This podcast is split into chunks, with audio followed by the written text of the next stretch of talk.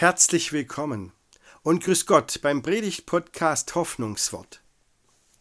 Wir sind in einer Predigtreihe mit dem Oberthema Liebe dich selbst. Und in dieser Predigt, die Sie jetzt gleich hören, da geht es um die Frage, wie wir das denn hinbekommen sollen, wenn wir ständig in unserem Glauben gesagt bekommen, dass wir Sünder sind. Das ist doch ein zentraler Gedanke des christlichen Glaubens, oder? Der Mensch ist ein Sünder. Und wie soll man dann zu einem zur Selbstachtung kommen? Mindert denn der Glaube das Selbstwertgefühl? Und wie redet die Bibel eigentlich vom Menschen? Hat sie ein positives Menschenbild oder ein negatives Menschenbild? Das ist gar nicht so leicht zu sagen. Und dann erlauben sie die Frage, okay, wir sind Sünder, aber wie steht Gott eigentlich dazu? Wie geht Gott damit um? Das ist das Thema dieser Predigt. Sündig oder wertvoll? Was gilt jetzt? Gute Impulse beim Zuhören wünscht Andreas Ross.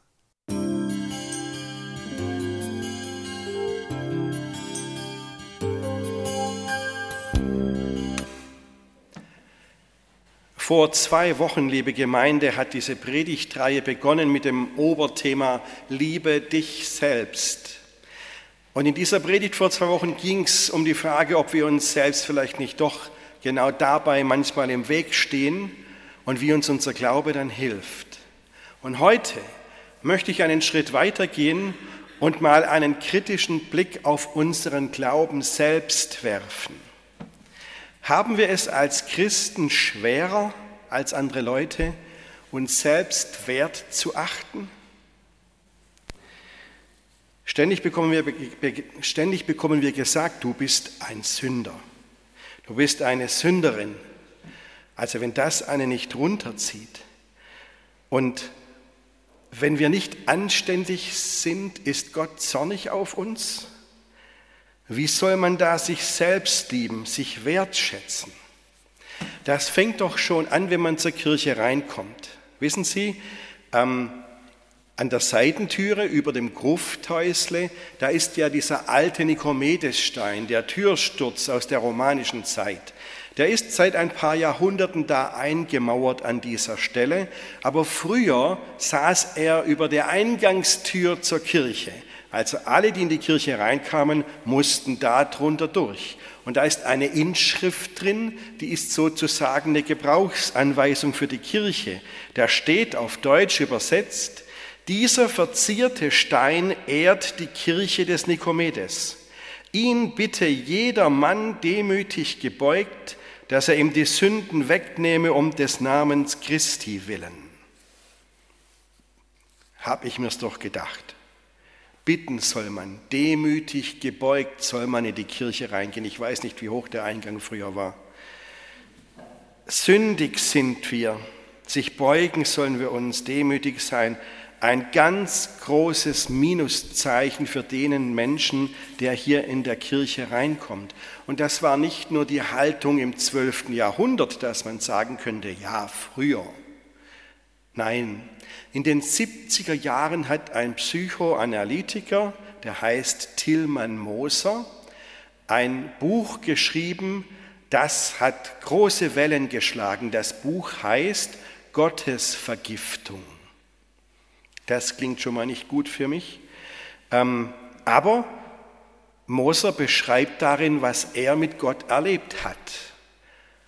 Und da erzählt er, dass seine Gotteserfahrung im Prinzip eine unheilbare Krankheit für ihn war, eine Vergiftung, eine Fessel für ihn. Und er berichtet von einem Teufelskreis des Glaubens. Einmal begonnen als glaubender Mensch, verstrickt man sich da in ein Angstgefühl, das macht er noch frömmer und noch demütiger, aber die Angst geht nicht weg. Der Mensch erniedrigt sich selbst in stetiger Demut bis zum Selbsthass und verzweifle angesichts der göttlichen Übermacht durch ständige Schuldgefühle. So hat es der Tilman Moser beschrieben, damals in den 70er Jahren. Er hat vor 20 Jahren ein Buch geschrieben, da sieht es noch anders aus. Er arbeitet beruflich mit Menschen, die der Glaube krank gemacht hat. Eine, wie heißt das? Religiöse Neurose heißt das, glaube ich. Dann fragt man sich natürlich, was ist denn da dran? Und wenn er als Psychoanalytiker mit Menschen arbeitet, die krank geworden sind durch ihren Glauben, wo kommt das denn her? Und da muss ich leider sagen, in christlichen Kreisen ist es doch manchmal so, wenn man da kommt mit dem Thema Liebe dich selbst, dann werden schon die Augen groß. Und wenn man sagt, du brauchst als Christ auch ein gesundes Selbstbewusstsein, dann kommt dann sofort die Gegenrede. Ja, aber das ist doch nicht demütig sein. Sei lieber demütig und nicht so selbstverliebt. Und dann wird einem manchmal mit Gott selbst noch Angst gemacht. Also in einem Internetforum hat sich da einer geäußert, ein Mensch, und hat geschrieben, also wenn ich mir das angehört habe, habe ich gedacht, Gott stalkt dich 24-7. Er ist ständig hinter dir her und sucht irgendwas, was er kritisieren kann an dir. Ja, wie soll man sich denn dann selbst lieben, wenn das so ist? Wenn man ständig gesagt kriegt, dass man ein Sünder ist. Und hören Sie, dass wir uns nicht falsch verstehen. Also das mit der Sünde, das ist eine zentrale Aussage unseres Glaubens. Die Lösung kann nicht sein, dass wir sagen, ja, dann vergesst man das halt mit der Sünde. Das kann nicht die Lösung sein. Verharmlosen will ich das auf gar keinen Fall. Aber ich frage, wie ist denn dann ein gesundes Selbstvertrauen möglich?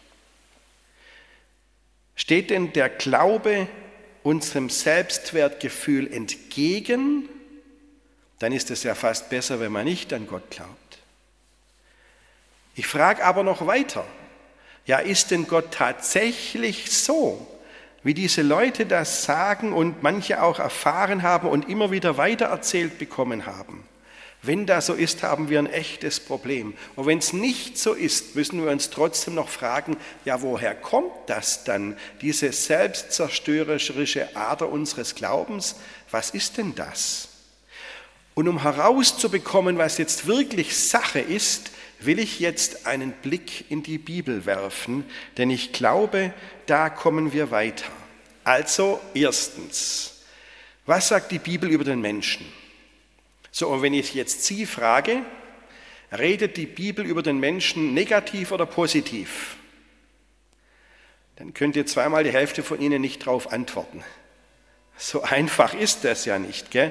Aber jetzt fangen wir mal vorne an. Also, erste Seite, aufblättern, Schöpfungsbericht, einmal umblättern, dann kommt die Geschichte von Adam und Eva und dieser Sache mit dem angeblichen Apfel, also der Sündenfall. Der endet damit, dass Gott den Menschen aus dem Paradies rauswirft. Schon mal ein schlechter Start. Und dann ein Kapitel weiter, da steht die Geschichte von Kain und Abel, die beiden Brüder. Und ein Bruder erschlägt den anderen. Der Kain tötet den Abel. Und Gott sieht das und sagt dann zu, zu Kain, die Stimme des Blutes deines Bruders schreit von mir zu der, von der Erde. Und nun verflucht seist du auf der Erde. Also wenn das kein negatives Bild vom Menschen ist, und dann lesen wir gleich mal die nächste Geschichte. Jetzt kommt in der Bibel die Sintflutgeschichte mit der Arche Noah. Die Sache mit dem Schiff und den vielen tollen Tieren ist ja ganz toll. Und ich habe echt Verständnis dafür, dass die Dinosaurier damals nicht mehr reingepasst haben. Die waren einfach zu groß. Aber wie geht die Geschichte denn aus? Als die Sintflut vorbei ist, schaut Gott sich das alles an und sagt dann diesen Satz, den Sie, glaube ich, fast alle von Ihnen kennen, da heißt es, das Dichten und Trachten des menschlichen Herzens ist böse von Jugend auf. So, klingt auch nicht allzu aufmunternd. Und genau das nimmt Jesus dann auch später auf. Da war mal eine Auseinandersetzung über die Frage, was macht den Menschen unrein oder ist der Mensch rein? Und dann war die Spezialfrage, ja, muss man denn auf eine bestimmte Art und Weise ähm, sich waschen vor dem Essen, also nicht einfach Hände sauber machen, da ging es um eine religiöse Waschung. Und dann hat Jesus den Leuten gesagt, was aus dem Mund herauskommt, Das kommt aus dem Herzen und das macht den Menschen unrein, denn aus dem Herzen kommen böse Gedanken, Mord, Ehebruch, Diebstahl, Unzucht, falsches Zeugnis, Lästerung. Das sind die Dinge, die den Menschen unrein machen. Aber mit ungewaschenen Händen essen macht den Menschen nicht unrein. So hat Jesus dann gesagt. Und Sie wissen es alle. Es gibt natürlich auch andere Geschichten in der Bibel, die vom Menschen erzählen. Geschichten, die erzählen, wie Menschen sich gegenseitig helfen, wie sie die, Schwach, die Schwächeren beschützen, wie sie sich füreinander verkämpfen, wie sie Verantwortung übernehmen füreinander. Geschichten, in denen Menschen dann Initiative zeigen und die Aufgaben, die vor ihnen liegen, anpacken. Auch das gibt es in der Bibel und so wird der Mensch in der Bibel auch beschrieben. Deswegen so einfach zu sagen, die Bibel redet über den Menschen positiv oder negativ, ist gar nicht so einfach. Aber wenn es um grundsätzliche Aussagen geht, dann nimmt die Bibel kein Blatt vor dem Mund. Der Mensch ist böse von Jugend auf. Paulus hat in seinem Römerbrief geschrieben, alle Menschen sind Sünder, ohne Ausnahme. Und da gibt es noch viele Beispielgeschichten dazu, das brauche ich Ihnen jetzt gar nicht zu sagen. Und eigentlich würde ich doch sagen, ist doch ein realistisches Bild von uns Menschen, oder? Also wenn ich nur daran denke, an diesen Angriff der Hamas auf die Leute in Israel, ja, wenn ich da nur dran denke, die Forensiker, die jetzt ähm, die Leichen untersuchen von den 1400 Menschen, die an diesem Tag ermordet wurden, das ist die größte Zahl von jüdischen Menschen, die an einem Tag ermordet wurden seit dem Zweiten Weltkrieg seit den Nazis, das muss man sich mal bewusst machen, dann sagen diese Forensiker, was wir da sehen, ist nicht zu ertragen. Ich, ich will es jetzt hier auch gar nicht schildern. In manchen Erlebnisberichten erzählen die dann, wie die Leichen zugerichtet sind und was die Hamas-Terroristen mit denen gemacht haben. Das will ich jetzt alles lassen.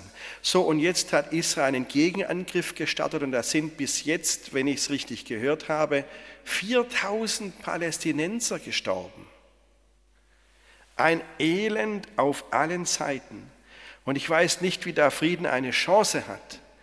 Aber eins weiß ich, Lassen Sie uns nicht aufhören, für den Frieden zu beten und Gott zu bitten. Und deswegen machen wir das nachher beim Fürbittengebet.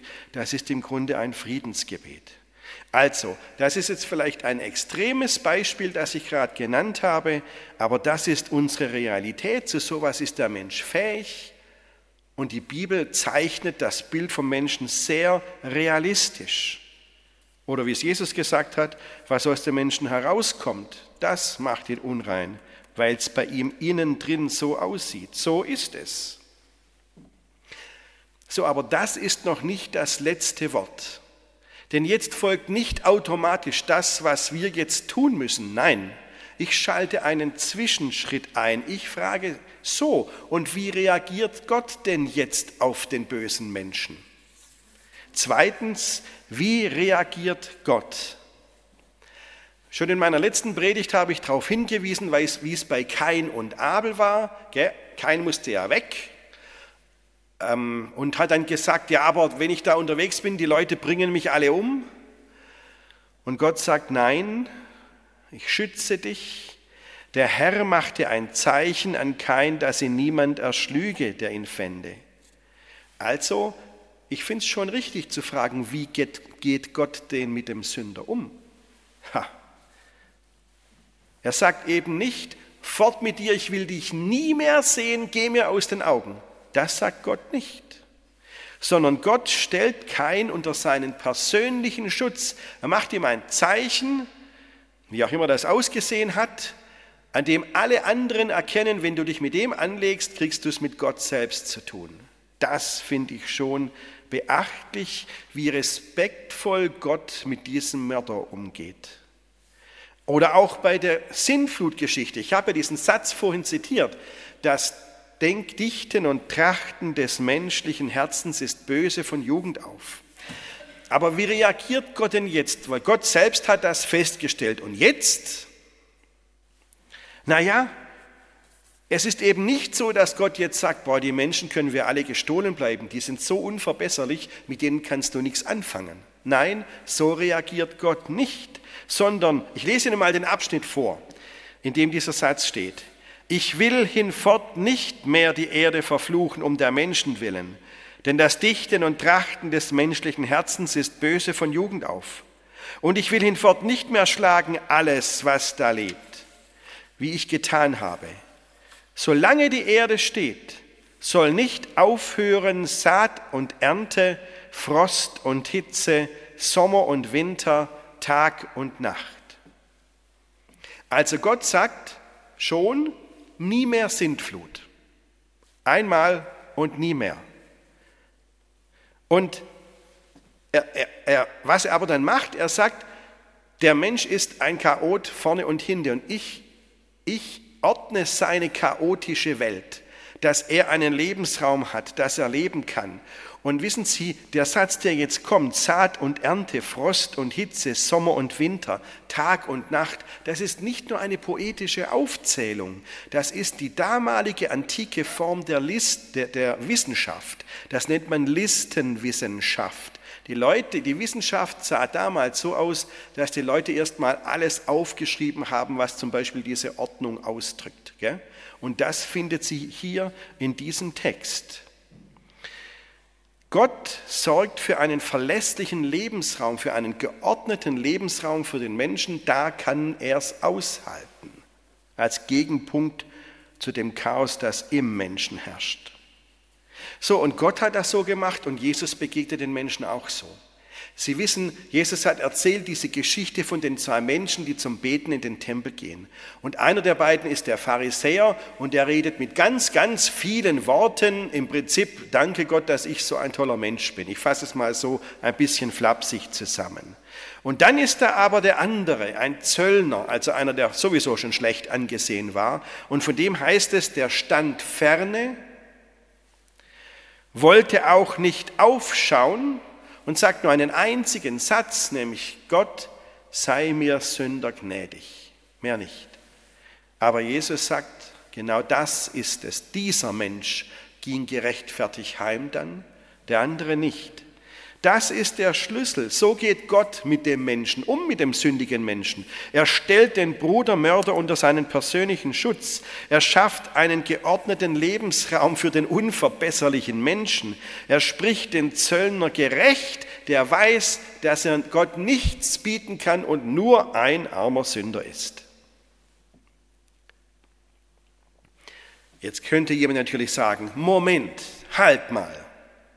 Da gibt es doch aber in der Bibel noch ganz andere Geschichten, die erzählen, wie, Schwef, wie Feuer und Schwefel vom Himmel herabregnet und die sündigen Menschen vernichtet.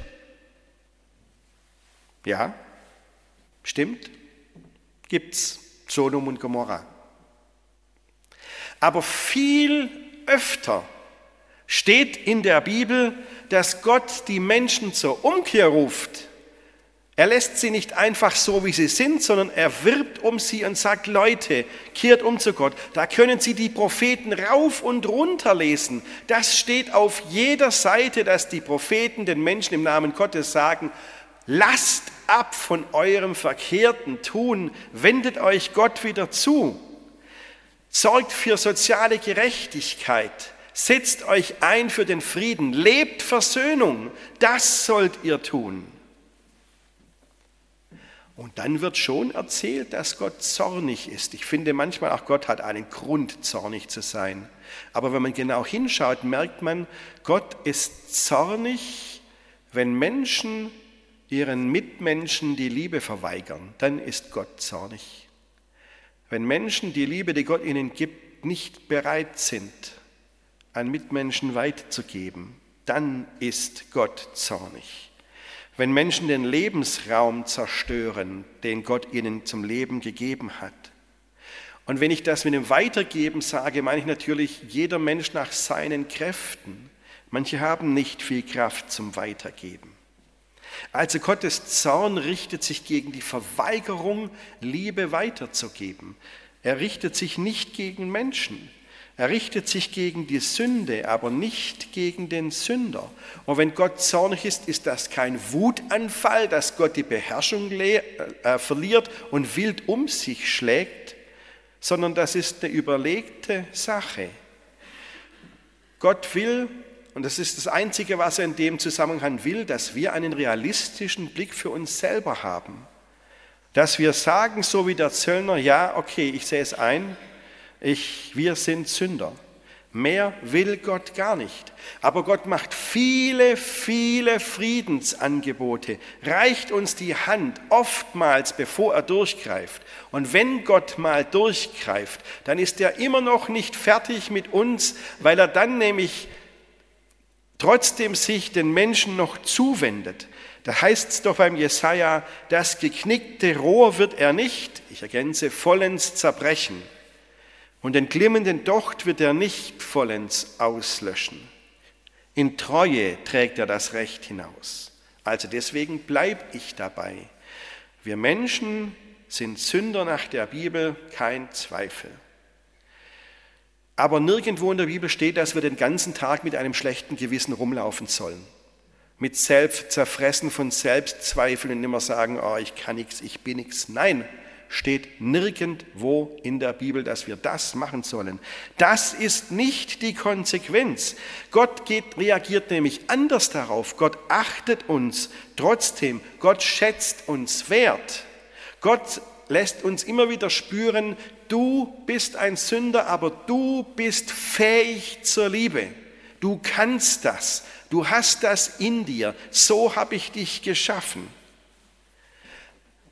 Der Gott, den Tilman Moser in seinem Buch Gottesvergiftung beschreibt, das ist nicht so, wie Gott in der Bibel beschrieben wird. Da ist Gott ganz anders. Das ist, das ist ein menschengemachtes Bild von Gott und das kann natürlich zerstörerisch sein. Das ist gar keine Frage. Deshalb jetzt zum Schluss und erst jetzt, nachdem ich gefragt habe, wie eigentlich Gott reagiert auf den sündigen Menschen, deswegen jetzt zum Schluss drittens, was heißt das nun für uns? Und ich würde sagen, also wenn Gott so mit Sündern umgeht, wieso sollten wir es anders machen? Wenn Gott uns achtet, obwohl wir Sünder sind, dann sollten wir uns doch auch selbst achten. Wenn Gott uns, die Sünder, doch liebt, dann haben wir doch auch allen Grund, uns selbst zu lieben und einander zu lieben. Wir sollten eben nicht einander uns, uns, unser Sündersein vorwerfen. Wir sollten nicht auf andere Leute Feuer und Schwefel vom Himmel herabrufen. Wir sollten auch, wenn wir unsere Kinder erziehen, Gott niemals als externe Durchsetzung der begrenzten elterlichen Macht verstehen. Das war jetzt vielleicht kompliziert ausgedrückt. Gell? Also wenn wir unseren Kindern sagen, ja, geh du bloß hinaus auf Gas, da bin ich nicht, da kann ich nicht sehen, was du machst aber Gott sieht dich und der wird alles regeln, was du hier falsch machst. So dürfen wir Gott nicht einsetzen als externe Erziehungshilfe. Da, wo der Übersicht, die Übersicht der Eltern aufhört, muss Gott einspringen und für Recht und Ordnung sorgen. Dazu ist er nicht unser Gott. Ich finde es aber auch in Ordnung, wenn wir dann sagen, Bescheidenheit ist nicht schlecht. Das alte Wort für Bescheidenheit ist Demut. Ich finde es gar nicht so schlecht. Ich finde, das kann man durchaus leben. Aber das schließt überhaupt gar nicht ein gesundes Selbstbewusstsein aus. Also wer sich selbst richtig einschätzen kann, der kann mit einem wunderbaren Selbstbewusstsein durchs Leben gehen, finde ich. Und es gibt überhaupt gar keinen Grund, dass wir in Selbstmitleid versinken oder in Selbstverachtung sogar. Da gibt es keinen Grund, denn Gott sieht uns ja an mit seinen Augen und er sieht realistisch, wie wir sind, aber er nimmt uns so, wie, der, wie wir sind und dann spricht er sein Urteil über uns. Und Jesus hat uns klar gemacht, wenn Gott sein Urteil über uns spricht, dann ist es ein Freispruch. Gott spricht uns gerecht. Oh, wenn wir uns doch noch, noch viel mehr mit den Augen Gottes sehen könnten. Wissen Sie, manche Menschen denken, unsere Identität gründet in dem, was wir tun oder nicht tun. Oder sie gründet in dem, wie wir über uns, wie wir über uns selbst urteilen. Ich sage, wie ich mich finde und so ist es dann auch. Aber das stimmt ja überhaupt gar nicht. Unsere Identität gründet vielmehr in dem, wie Gott uns sieht. Der hat Recht, wenn er was über uns sagt, nicht wir selbst. Luther hat das genannt, die Rechtfertigung aus Glauben. Gott spricht uns gerecht. Wir sind Sünder, das stimmt, aber wir sind gerechtfertigt und beides zugleich. Das schließt sich nicht aus. Ja, das stimmt, wir stehen in der Verantwortung für Gott. Er ruft uns, seine Gebote zu halten, und zwar ernsthaft und nicht bloß ab und zu und wenn wir gerade Lust haben. Aber wir werden, so wie Paulus schreibt, ohne Verdienst gerecht aus Gottes Gnade durch die Erlösung, die durch Jesus Christus geschehen ist. Und ich hoffe, dass die Leute, die seit dem Mittelalter hier in diese Kirche kommen und die den Nikomedesstein sehen als Gebrauchsanweisung für diese Kirche, den auch ganz lesen. Wie heißt es nochmal? Dieser verzierte Stein ehrt die Kirche des Nikomedes. Ihn bitte jedermann demütig gebeugt, dass er ihm die Sünden wegnehme um des Namens Christen willen. Das heißt doch, du gehst jetzt hier in diese Kirche rein, das ist der Ort, an dem du Christus begegnest. Und das ist der Ort, an dem du Vergebung findest. Das sind doch gute Nachrichten. Wir sind Sünder und zwar geliebte Sünder. Gott räumt alles aus dem Weg für uns, was uns daran hindert, ihm zu begegnen. So geht er mit uns um. Er sagt zu uns, fürchte dich nicht, denn ich habe dich erlöst. Ich habe dich bei deinem Namen gerufen, du bist mein. Denn ich bin der Herr, dein Gott, der Heilige Israels, dein Heiland. Du bist teuer in meinen Augen und herrlich. Ich habe dich lieb. Fürchte dich nicht, denn ich bin bei dir. Und so können wir durchs Leben gehen und uns selbst lieben, weil Gott uns liebt. Amen.